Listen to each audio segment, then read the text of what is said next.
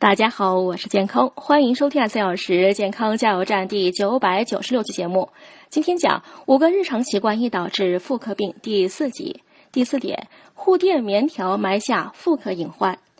许多女性都以为使用护垫可避免阴部和内裤的直接接触，有助于保持阴部环境清洁。这种想法是错误的。因为长期使用护垫容易使阴部透气不良，导致感染。此外，使用看似方便的内置棉条也容易增加患妇科病的风险，尤其是长时间不更换棉条，更易导致阴道炎症及其他妇科病。